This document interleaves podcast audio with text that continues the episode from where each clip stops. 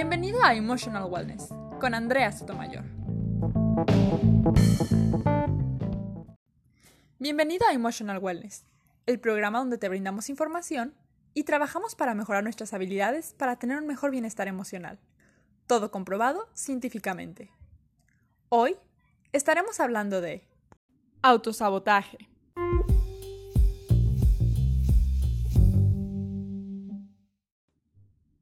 ¿A qué le tienes miedo?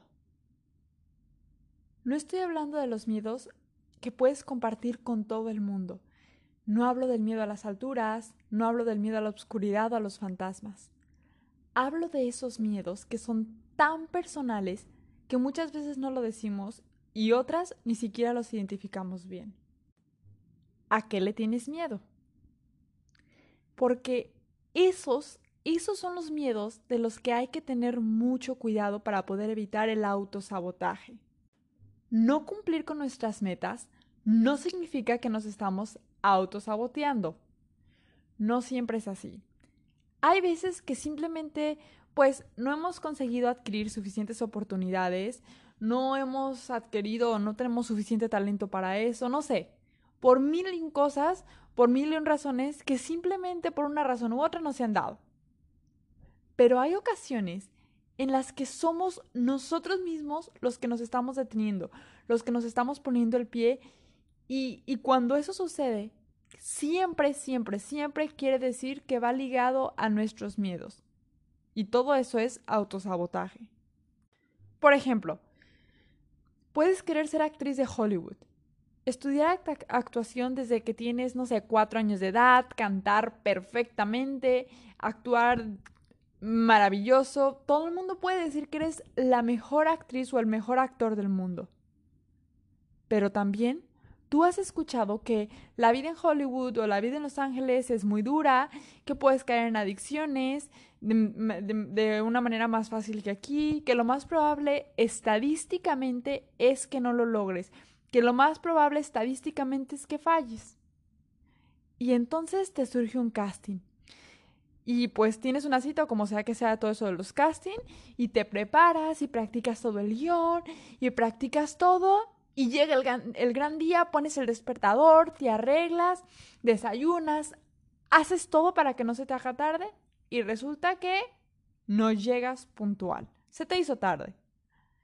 Y dices, no, bueno, pues ya, ya no puedo entrar así al casting, no me van a recibir y pues ni modo, te autoperdonas, lo entiendes, llega el siguiente casting y resulta que un día antes o esa misma noche te enfermas.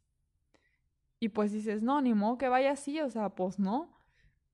Y otro casting y la siguiente vez, ahora sí, ya no pusiste la alarma, ya no se te hizo tarde, eh, ya no te enfermaste, te cuidaste de lo que comiste y logras ir pero pues ahí estando tan nerviosa se te olvida el guion.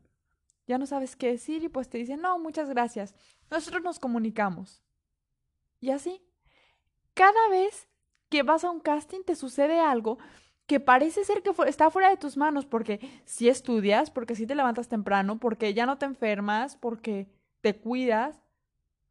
Y vas a terapia, ya vienes a terapia conmigo, vas a terapia con alguien más, y después de trabajar, después de platicar y todo eso, nos damos cuenta de que no.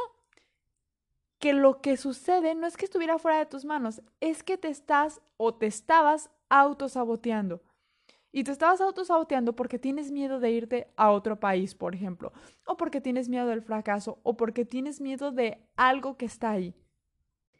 Una característica muy importante del autosabotaje es que nos hace sentir que sí estamos haciendo algo para lograrlo, pero que eso no está funcionando, que hay una fuerza externa grandísima que te está poniendo el pie y no te deja pasar. Otro caso muy común de autosabotaje puede ser el conformismo, el caer en conformismo. ¿Sabes qué? Yo no quiero ser actriz de Hollywood.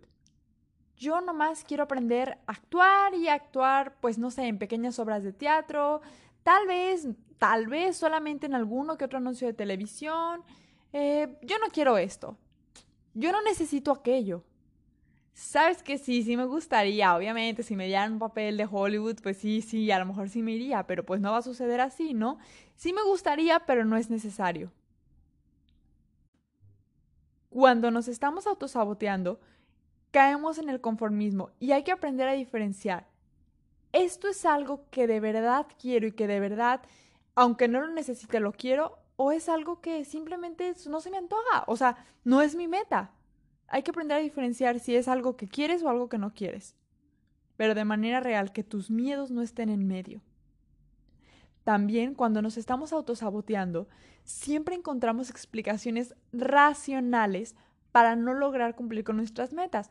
Y entonces te das la excusa, te das esa explicación y dices, pues sí, o sea, tengo razón, es una explicación racional que no hay manera eh, consciente tuya que, en la que puedas vencerla puede ser una excusa o una explicación racional para no iniciar, una excusa o una explicación racional para poder encontrar la, la, razón o el motivo para no poder cumplir con tu objetivo. Por ejemplo, yo en mi caso, ¿sabes qué, Andrea?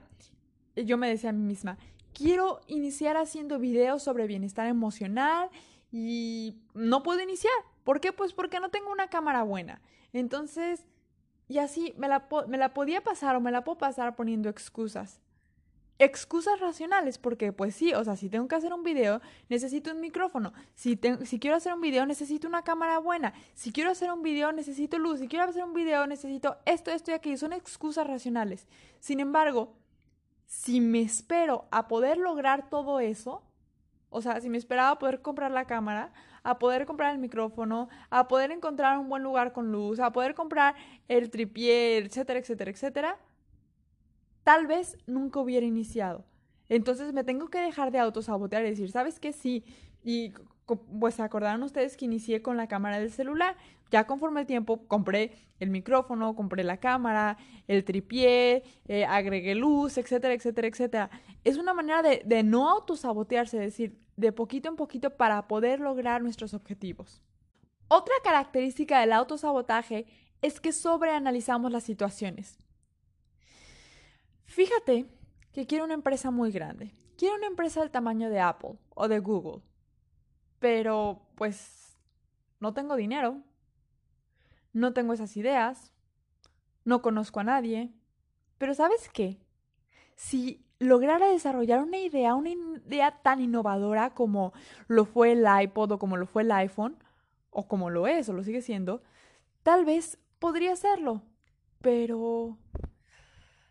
¿Qué podrá ser esta idea?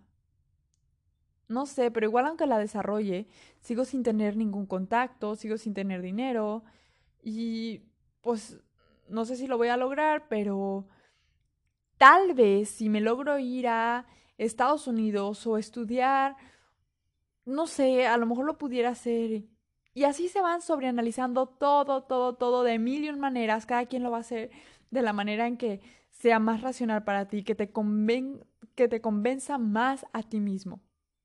Y generalmente también todos esos sobreanálisis van en los momentos menos indicados en los momentos en los que dices, sé que no voy a poder aterrizar ninguna idea, sé que no voy a poder terminar incluso de pensar la idea, o cuando estás muy cansado, o cuando tu cerebro no está concentrado al 100%. Y por último, otro ejemplo muy común donde podemos encontrar el autosabotaje es como te platicaba en uno de mis reels en Instagram, es cuando somos perfeccionistas, cuando creemos que debe de ser todo o nada, cuando al final sobreanalizamos tanto las situaciones y estamos buscando de una manera tan exagerada que todo sea grande, que todo sea maravilloso, que todo sea perfecto, que al final nos quedamos sin hacer nada.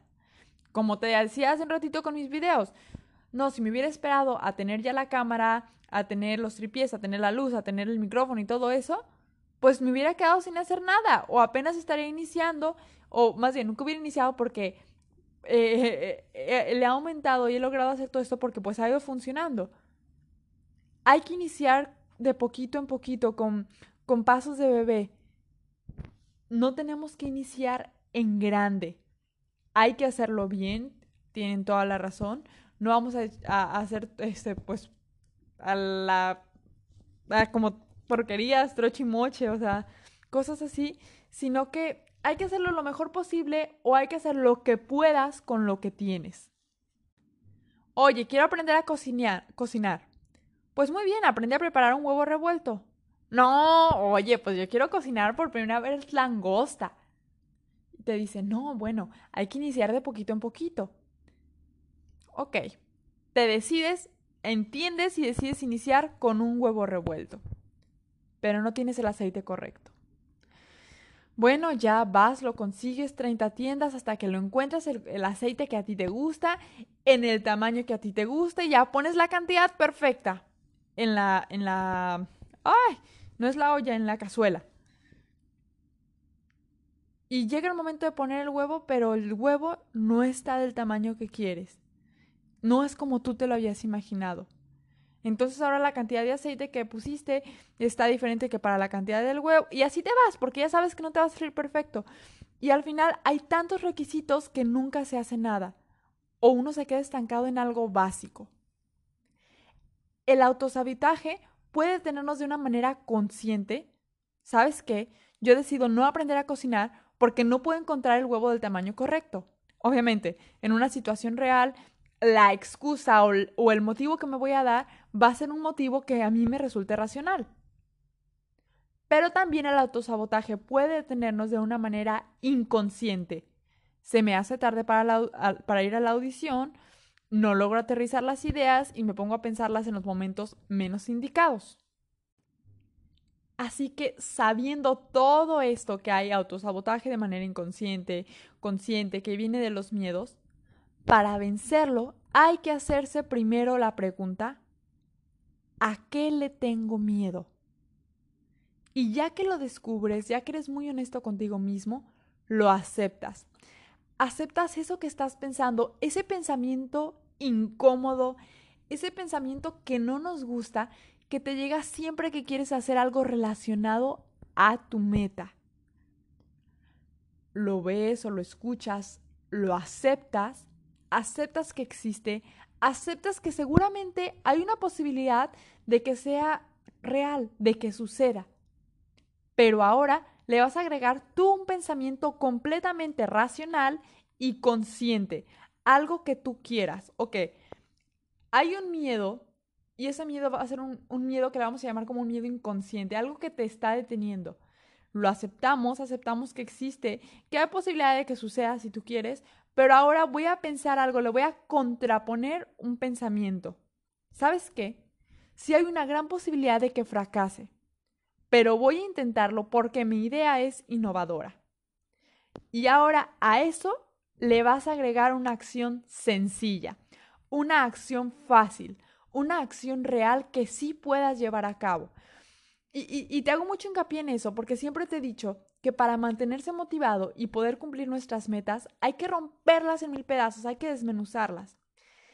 Hay que desmenuzarlas en acciones pequeñas que podamos ir logrando, que podamos ir midiendo. Y aquí en este caso, en el autosabotaje es lo mismo. Identificamos nuestros miedos, le damos un contrapensamiento racional y consciente que sí queramos un, un pensamiento positivo y llevamos acciones llevamos a cabo acciones pequeñas, sencillas, que sabemos que sí vamos a poder hacer. Y ya conforme pasa el tiempo, vamos a ir agregando acciones un poco más complejas. Pero vamos de poquito en poquito, con pasos de bebé. Todo esto te va a ayudar, bueno, pues primero que nada, a que te autoconozcas. Oye, ¿a qué le tienes miedo? ¿A qué no le tienes miedo? ¿Hasta dónde eres capaz de llegar? ¿Qué has hecho? ¿Qué no has hecho? A que aumentes tu autoconfianza, a que aumentes tu autoestima y obviamente tu autoaceptación. Y ahora sí, ya que llevaste a cabo la acción sencilla, que fue el último paso, ahora sí date un momento para respirar. Respira profundo, retén el aire, suéltalo y deja de lado todo ese estrés que te causó el llevar a cabo esa acción, porque obviamente te va a causar cierto, cierto estrés porque estás venciendo un miedo y date un momento también para pensar y para poder analizar nuevamente tu miedo. Oye, ¿te pasó algo desde que hiciste esa acción? ¿Qué fue bueno de todo ello? Y así una y otra vez con cada pequeña acción que lleves a cabo. Recuerda, El autosabotaje nos impide llevar a cabo acciones de manera correcta y que nos van a ayudar a cumplir con nuestras metas. El autosabotaje siempre va relacionado a nuestras metas. Así que es mejor hacer algo, aunque sea algo sencillo, a no hacer nada. Así que ya sabes, sigue todos estos tips que te guiarán por el camino del bienestar emocional, que como ya sabes, es siempre una prioridad.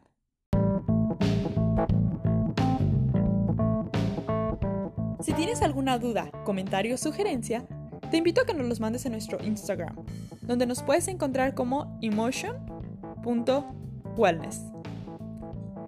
Yo soy Andrea Sotomayor y esto fue Emotional Wellness.